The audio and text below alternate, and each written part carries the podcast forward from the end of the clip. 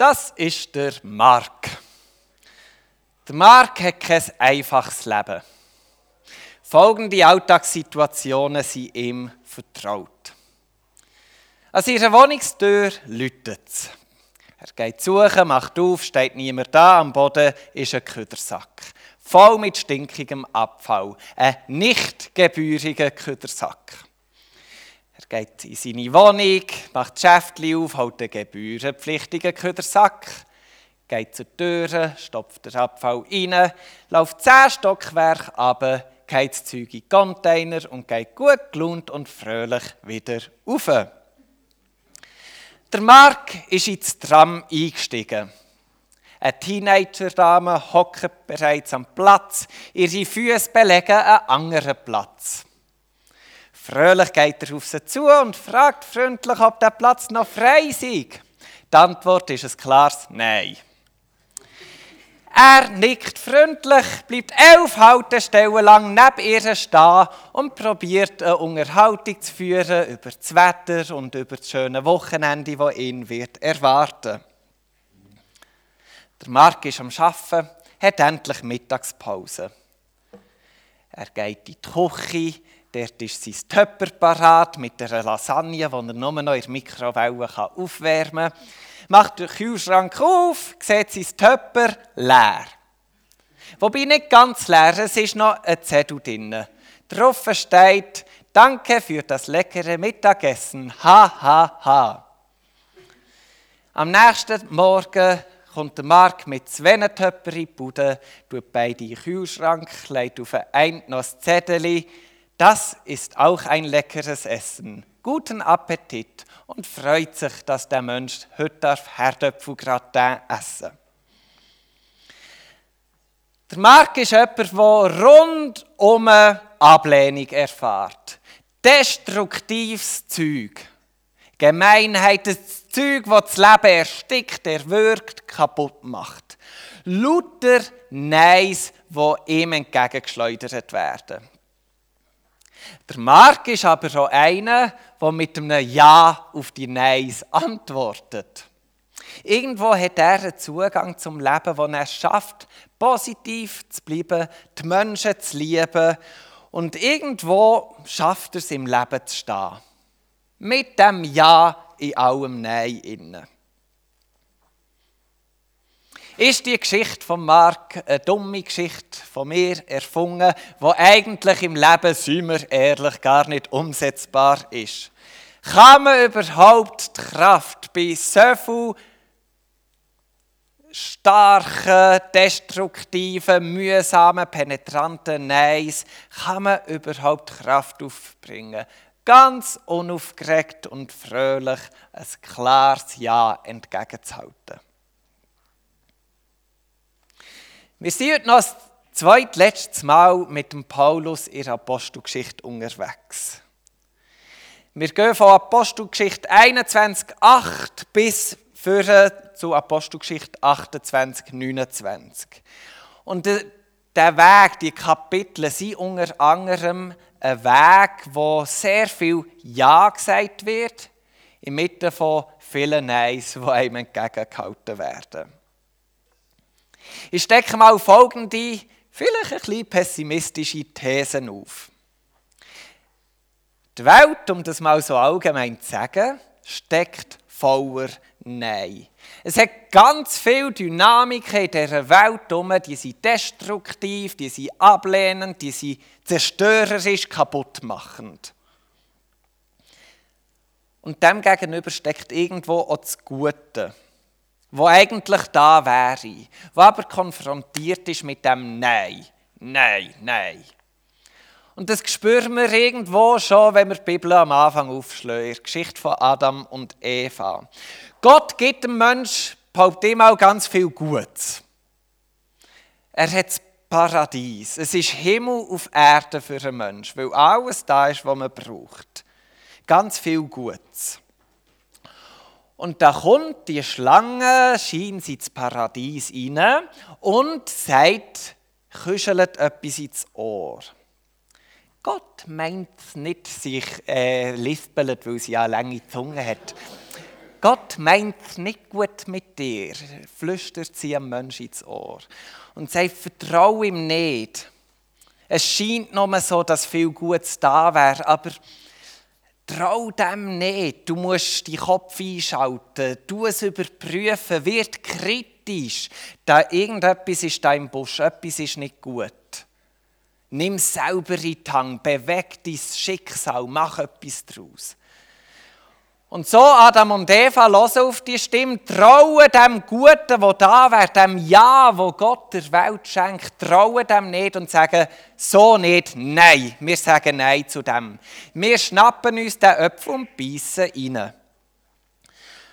Und das Nein, wo irgendwo in dieser Welt ist, von uns Menschen, zu dem Guten, wo da wäre, zu dem Ja, das zieht sich irgendwo wie ein roter Faden durch die ganze Menschheitsgeschichte durch. Und doch haben wir einen Gott, der Ja sagt. Der nicht müde wird, Ja zu sagen und immer wieder Gutes in die Welt hineingibt. Deutlich sichtbar wird es ja bei Jesus, was klares Statement, ein klares Liebesbekenntnis an die Welt hat gerichtet. Aber Gott schafft auch anders, um das Ja in die Welt hineinzubringen. Er hat auch Werkzeuge.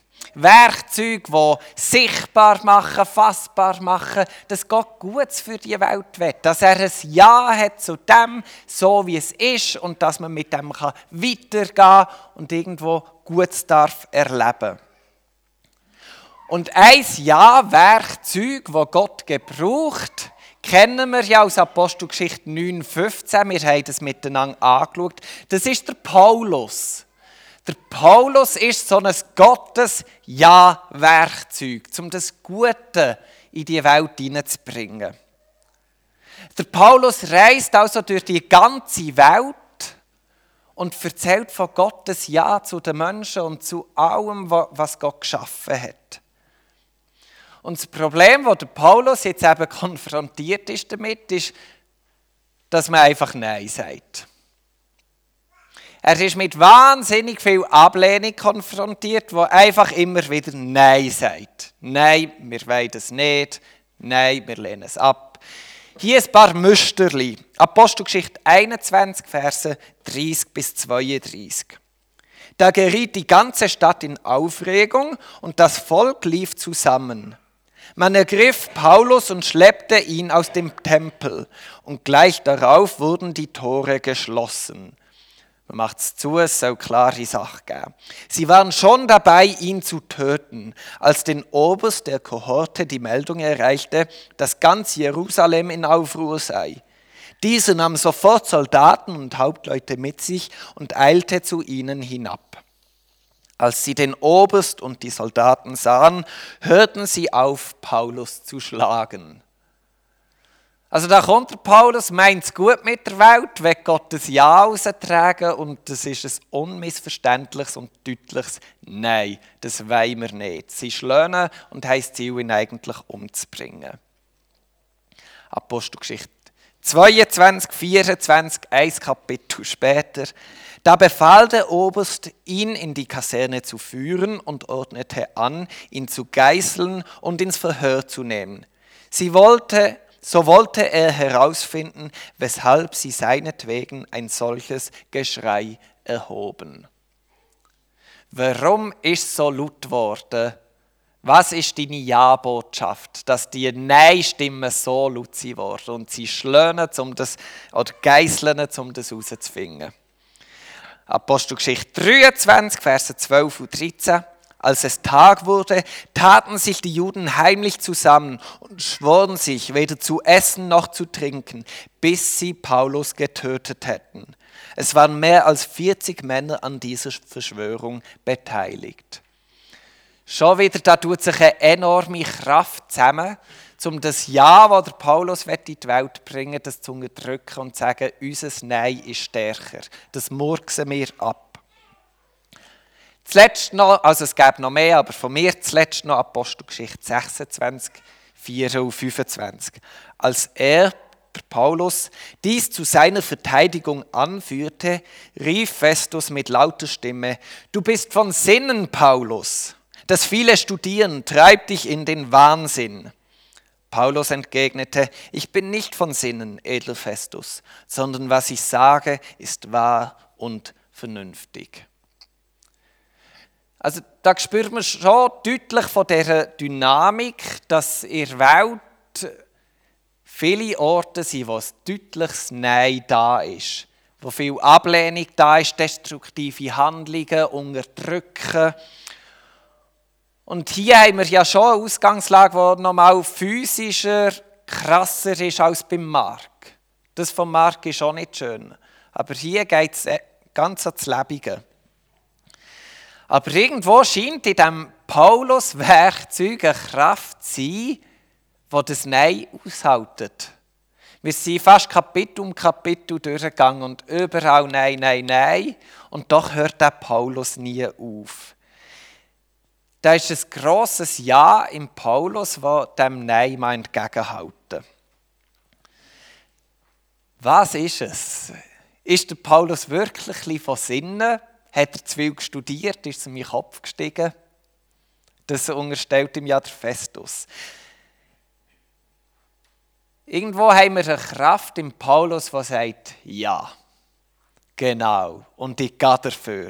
Ich lasse mich nicht aufhalten.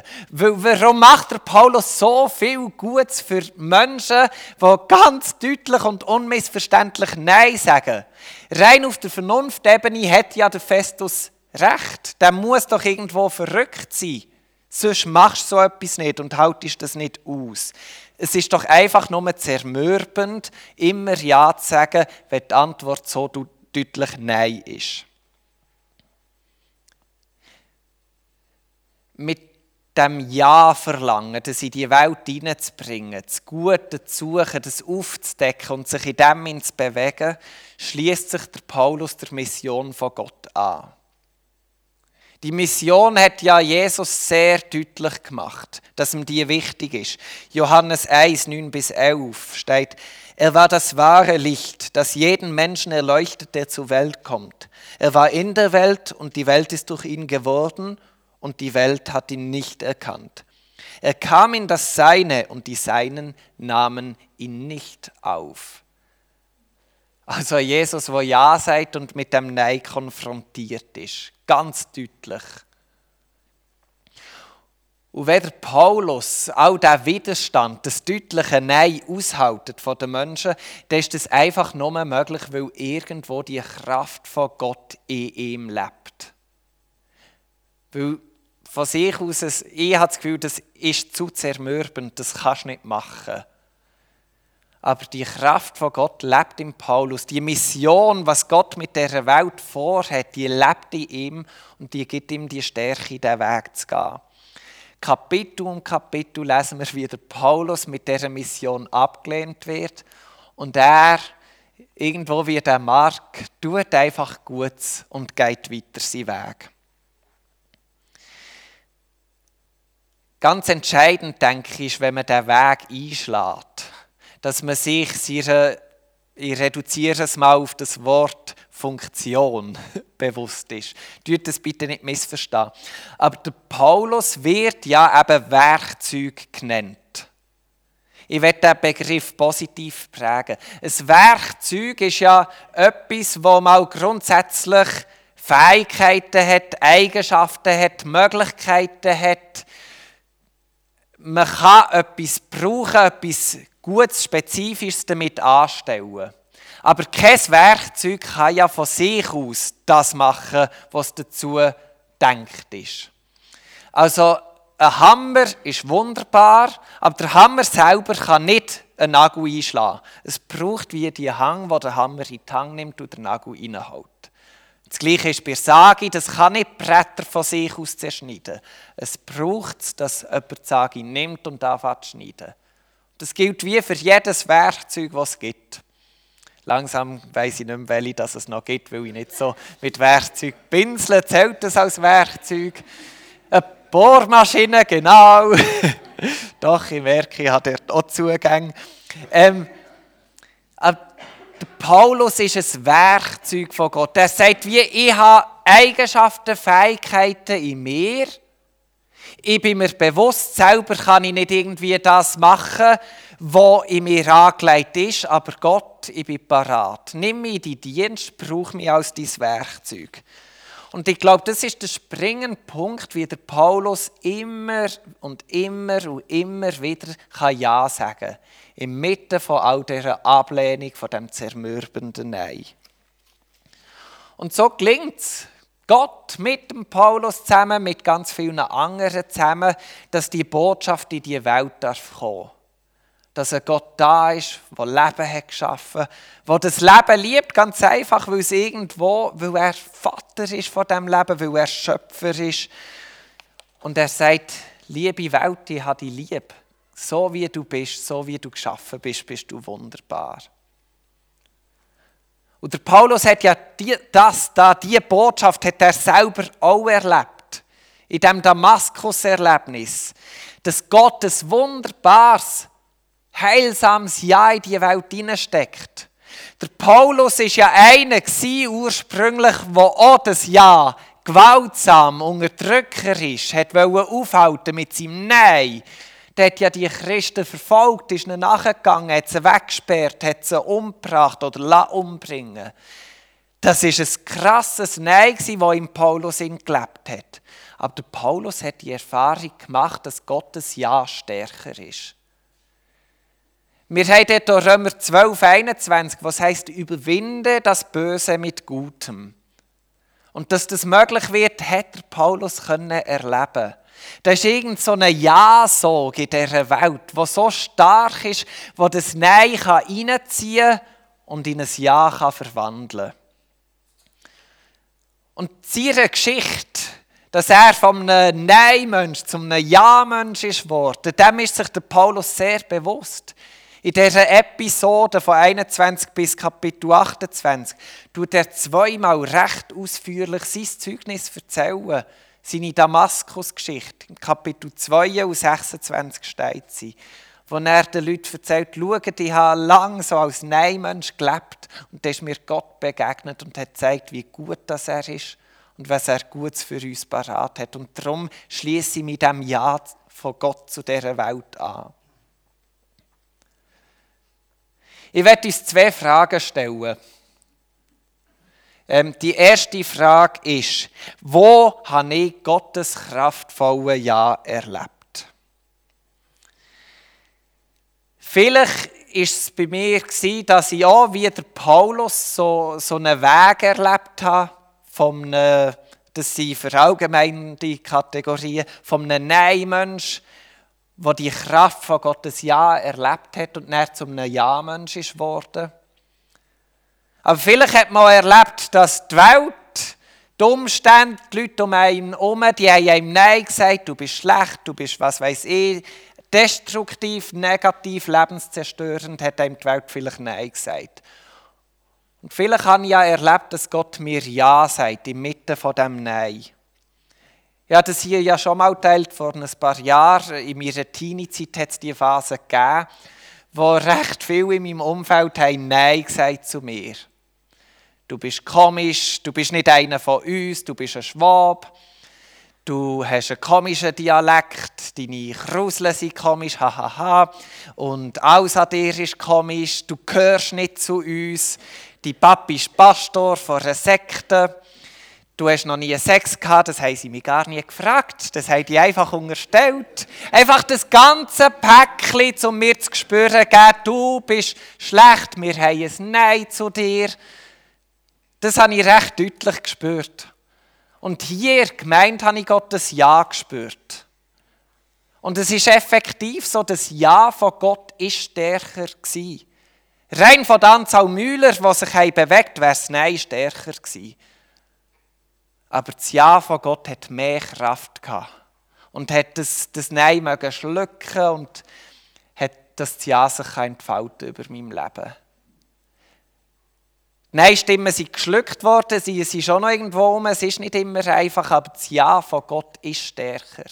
Und wenn die Nein-Stimmen kommen, dann kann ich das Ja mir wieder vor Augen führen und weiß, das überwiegt. Ich werde uns ermutigen, dass wir darüber nachdenken, wo habe ich Gottes Ja über mir erlebt? Wo ist mein Erlebnis, eine Erfahrung, wo all das Nein hat aufgesogen und das Ja triumphiert hat.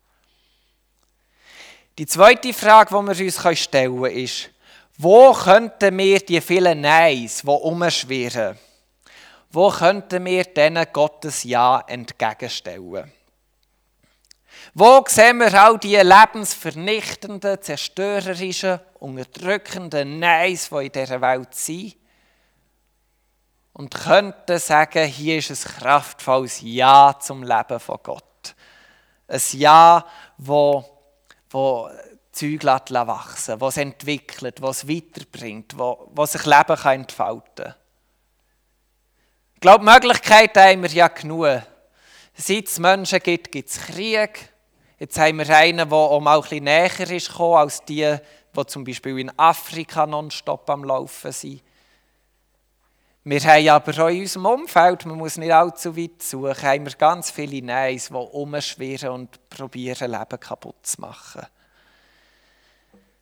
Und ich werde uns ermutigen, dass wir uns fragen, wie könnte Gott uns als Werkzeug brauchen? Und vielleicht erkennen wir so einen roten Faden in unserem Leben. Der Paulus ist ja vom Christenverfolger mit seiner Geschichte zum Christengewinner geworden. Ich habe als ich mein Leben angeschaut habe, ich gemerkt, ja, es ist irgendwo vielleicht auch ein, ein roter Faden, dass bei dem, was gemeint für mich geworden ist, dass es vielleicht wenig erstaunlich ist, dass der Wunsch, Pastor zu sein, mir ist gewachsen. Und dass das Nein, das ich erlebt habe, zum einem Ja wachsen das irgendwo einen Zusammenhang hat. Vielleicht haben wir auch so Zusammenhänge von eigenen Neins, die wir erlebt haben, wo wir merken, und hier habe ich jetzt ein kraftvolles Ja, das ich in die Welt herausbringen kann. Vielleicht sind es eben ganz verschiedene kleine spezifische Situationen, wo wir merken, ah, hier spüre ich, das ist wichtig, jetzt Ja zu sagen. Und das kann sein, dass es im Grossen passiert, wie beim Paulus, hat man bald das Gefühl, weltverändernd, weil es so international ist passiert und noch heute lesen wir davon. Und vielleicht ist es im ganz Kleinen wie beim Mark, wo Vielleicht nur Gott sieht, hey, der lebt ein Ja inmitten von all dem Nein und sonst niemand anderes. Aber ich würde diese Sachen gar nicht werten. Manchmal fühlt es sich unterschiedlich an, aber tun das gar nicht werten. Weil ob es gross oder klein ist, irgendwo führen die Ja's dazu, dass das Reich Gottes in die Welt dringen kann. Dass das gute Heil, das Gott für uns parat hat, in jeden Winkel vom Leben darf. Und da braucht es grosse Sachen und es braucht unbedingt auch die kleinen Sachen dazu. Amen.